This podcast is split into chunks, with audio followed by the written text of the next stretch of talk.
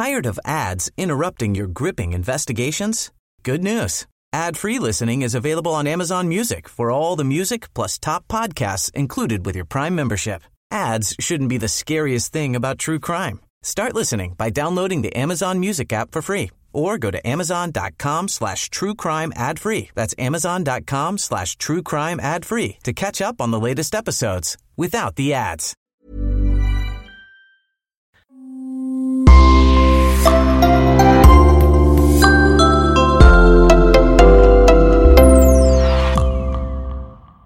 Bonjour et bienvenue à tous. Il était à la tête du cartel de Medellín et son nom suffisait à insuffler la terreur dans le cœur de presque tous les Colombiens.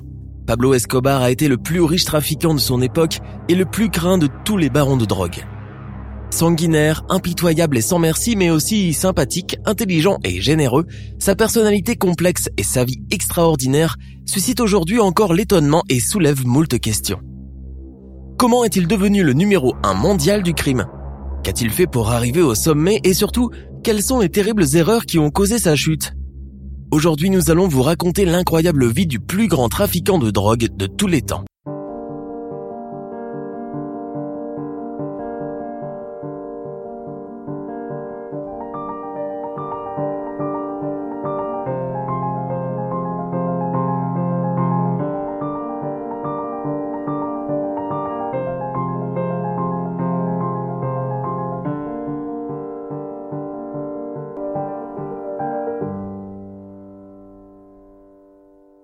Pablo Emilio Escobar Gaviria, né le 1er décembre 1949 à Rio Negro dans le département d'Antioquia, dans une Colombie marquée par la crise des années 1950 durant la période de la violencia.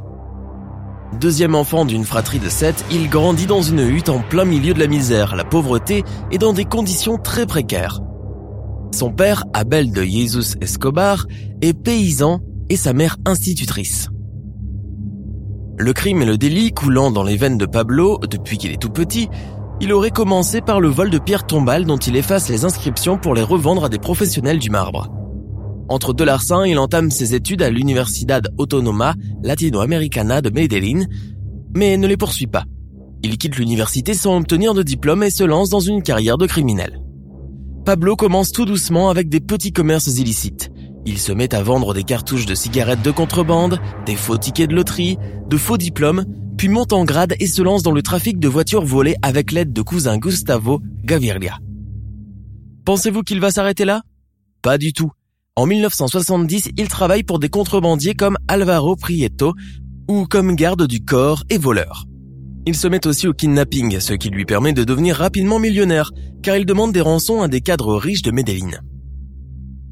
Le Colombien n'a peur de rien ni de personne et devient, comme il le souhaitait, millionnaire à seulement 22 ans. Et à 26 ans, il jouit déjà d'une fortune estimée à 3 millions de dollars. Incroyable. Mais comment passe-t-il de seulement 3 millions aux 30 milliards de dollars à laquelle sa fortune s'élèvera un jour? Pour le savoir, il est temps de s'intéresser à ce pourquoi il est devenu si célèbre, son trafic de drogue. En effet, le jeune Pablo est rapidement attiré par la cocaïne, car il trouve que c'est un moyen facile de se faire de l'argent. Plus tard, en 1989, lors d'une interview anonyme, il raconte ⁇ Comment ai-je commencé? J'étais jeune, j'avais envie de vivre et j'avais de l'ambition. Je ne connaissais rien des affaires du narcotrafic, mais ce commerce me semblait facile à première vue. Il y avait peu de risques, c'était rentable. À cette époque, ce trafic ne faisait pas la une des journaux. Au fond, je trouvais cette activité normale. Pablo commence donc officiellement à investir dans la cocaïne en 1975 et pour son premier voyage, il passe environ 15 kg de pâtes dans de vieux pneus d'avion.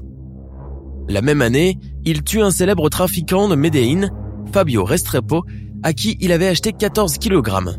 Et en mai 1976, lui et plusieurs de ses hommes sont arrêtés en possession de 18 kg de pâtes blanches dans les pneus de leur camion alors qu'ils reviennent à Medellín avec un chargement provenant d'Équateur. Escobar tente de corrompre sans succès les juges de Medellín saisis de l'affaire. Et après plusieurs mois d'instruction, Escobar décide tout simplement d'assassiner les deux policiers qui l'ont arrêté, si bien que les charges sont abandonnées. Dès lors, Pablo décide de soit soudoyer systématiquement les représentants de l'autorité, ou de les tuer.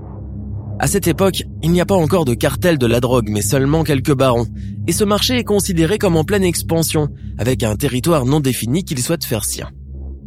Il a alors l'idée de créer autour de lui un cartel qui nomme le cartel de Medellín, du nom de sa ville natale. À son apogée, cette association de malfaiteurs fournira près de 80% de la cocaïne consommée aux États-Unis pour un chiffre d'affaires annuel de plus de 21 milliards de dollars. Mais d'autres cartels rivaux se forment aussi, et de cette rivalité résulteront plusieurs assassinats de membres de réseaux concurrents et d'officiers de police, de juges et de politiciens locaux et nationaux. Mais la renommée de Pablo croît, ainsi que ses ambitions. Il devient si célèbre que cela lui donne des idées. Tiens, pourquoi ne ferait-il pas de la politique? Après tout, il est charismatique, et certains lui prêtent même une intelligence remarquable. Ni une ni deux, voilà Pablo, qui entre nous ne manque pas de culot, élu suppléant à la Chambre des représentants de Colombie pour le Parti libéral colombien. Mais pas pour longtemps, car son élection est rapidement invalidée pour financement illégal de sa campagne. Faisant fi des règles administratives, il commence la construction de nombreux projets, dont des hôpitaux, des églises et des écoles dans la ville qu'il adore plus que tout, Medellín. D'ailleurs, la population de Medellín, lui étant pour la plupart acquise, elle cache régulièrement des informations à la police et fait ce qu'elle peut pour le protéger. Toutefois, il reste activement recherché auprès des gouvernements et des autorités colombiennes et américaines. Car son activité intense de trafic de drogue plonge le pays dans une violence interminable. Assassinats, meurtres et autres formes de règlement de compte assaillent la Colombie et deviennent très courants. Pablo, lui, eh bien, il s'en moque. Alors que le pays est déchiré par la violence et que partout les mères pleurent la perte de leurs enfants, Escobar fait construire des propriétés et des maisons sécurisées, dont l'Hacienda Napoles. Une luxueuse propriété qui contient une maison coloniale, un parc et même un zoo complet avec des animaux provenant de différents continents, y compris des éléphants, des oiseaux exotiques, des girafes et des hippopotames. Il s'achète aussi une autre maison aux États-Unis sous son nom, une propriété de plus de 600 mètres carrés, rose, en front de mer située à Miami Beach en Floride. Et ce n'est pas tout. Pablo Escobar a également possédé une des plus grandes îles coralliennes des Islas del Rosario, située à 35 km de Carthagène. Aujourd'hui, la nature a repris ses droits sur cette île, mais à l'époque, elle comprenait un manoir, des appartements, des terrains, une piscine, des vitres blindées, des sols carrelés et même une piste d'atterrissage d'hélicoptère. En gros, Pablo mène la belle vie. À certaines périodes, il pouvait passer en contrebande plus de 15 tonnes de cocaïne quotidiennement, avec une valeur à la revente de plus d'un demi-milliard de dollars aux États-Unis. En 1989, il fait partie des 227 milliardaires de la planète, il est même plus précisément le septième homme le plus riche du monde, avec une fortune estimée à 3 milliards de dollars. Eh oui, richissime et au sommet du trafic de drogue, plus rien n'arrête Pablo. La corruption et l'intimidation sont ses deux armes principales. Avec lui, c'est l'argent ou le plomb, la méthode douce ou la méthode forte. Le Colombien terrorise tout un pays. Il assassine de sang-froid des civils, des juges, des policiers, des journalistes ainsi que des représentants de l'État. Accompagné de son bras droit, John Diego Velasquez, il prémédite les meurtres de près de 3000 Colombiens. A priori, tous ceux qui, d'une manière ou d'une autre, entravaient son chemin. Il fait assassiner 100 hommes de ses propres mains, dont trois des cinq candidats à la présidentielle colombienne de 1989. Il est aussi responsable de l'explosion d'un avion, l'Avianca Flight 203, et d'une attaque au véhicule piégé du bâtiment de la DAS à Bogota en 1989. Pour beaucoup de monde, désormais, Pablo est allé trop loin et en 1990, un plan d'action pour éliminer le grand criminel de Colombie est élaboré. Il y en a assez de Pablo, il faut désormais qu'il soit capturé ou tué. En avril 1990, l'armée colombienne cerne le siège de Pablo Escobar et est prête à en finir avec lui. L'attaque fera 510 morts, mais devinez quoi? Pablo n'en fait pas partie, il réussit de peu à s'échapper. Il forme alors un groupe de 3000 tueurs à gages pour le protéger. À peine à temps avant une autre attaque contre lui qui fera au total 8921 morts. Mais Pablo, lui, s'en sort toujours sain et sauf et reste au sommet du trafic de drogue mondiale. Puisqu'il est impossible de l'attraper, le gouvernement colombien décide donc de négocier. Il propose à Escobar de se rendre contre la promesse d'un allègement de peine et d'un traitement privilégié durant sa captivité. En 1991, Escobar accepte la proposition et se retrouve emprisonné à la cathédrale, une prison dorée qu'il a lui-même fait aménager de manière luxueuse selon ses désirs. Imaginez-vous pouvoir aménager comme vous le souhaitez votre propre prison c'est ce que le gouvernement colombien offre à Pablo. Peu enclin à se priver, Escobar décide donc de s'y faire construire un terrain de football, une maison de poupées géantes, un bar, un jacuzzi et une cascade en plus de toutes les autres commodités qu'il y a fait installer. Et suprême culot, il continue son activité criminelle malgré son emprisonnement.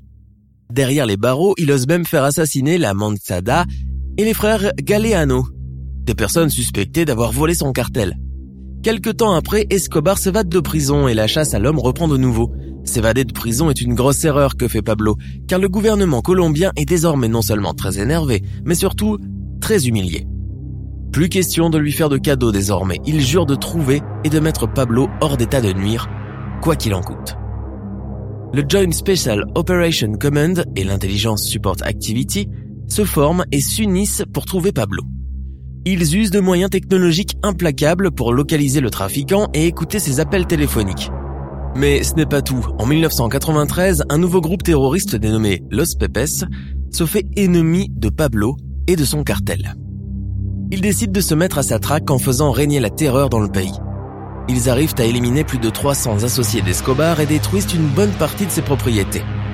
À leur côté, les services de renseignement colombiens et américains coopèrent aussi pour trouver Pablo, une opération gigantesque mobilisant la CIA, la DEA, le FBI et la NSA se mettra en place. Une opération qui engagera des frais de centaines de millions de dollars. Vous pensez que Pablo a assez d'ennemis comme ça? Loin de là.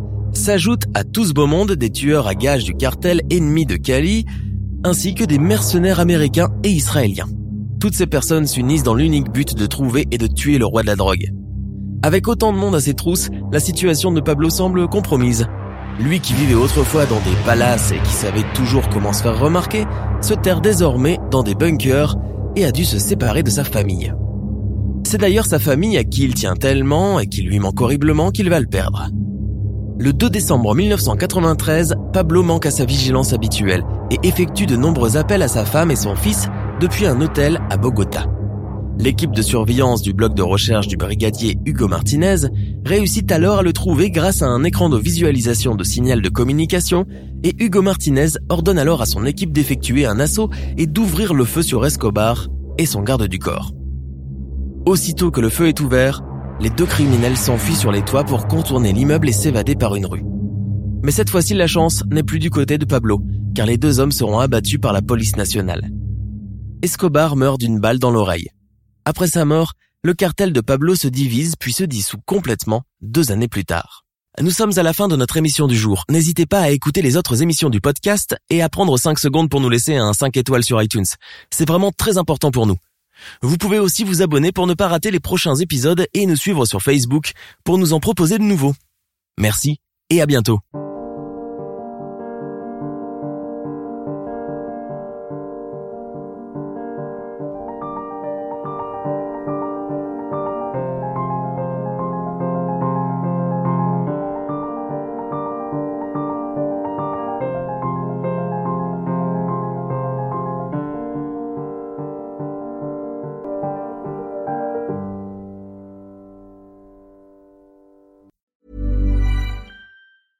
Tired of ads interrupting your gripping investigations? Good news. Ad-free listening is available on Amazon Music for all the music plus top podcasts included with your Prime membership. Ads shouldn't be the scariest thing about true crime. Start listening by downloading the Amazon Music app for free or go to amazon.com slash true crime ad free. That's amazon.com slash true crime ad free to catch up on the latest episodes without the ads. Sick of being upsold at gyms?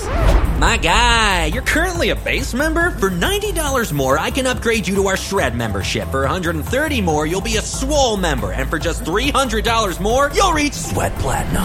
At Planet Fitness, you'll get energy without the upsell. Never pushy, always free fitness training and equipment for every workout. It's fitness that fits your budget.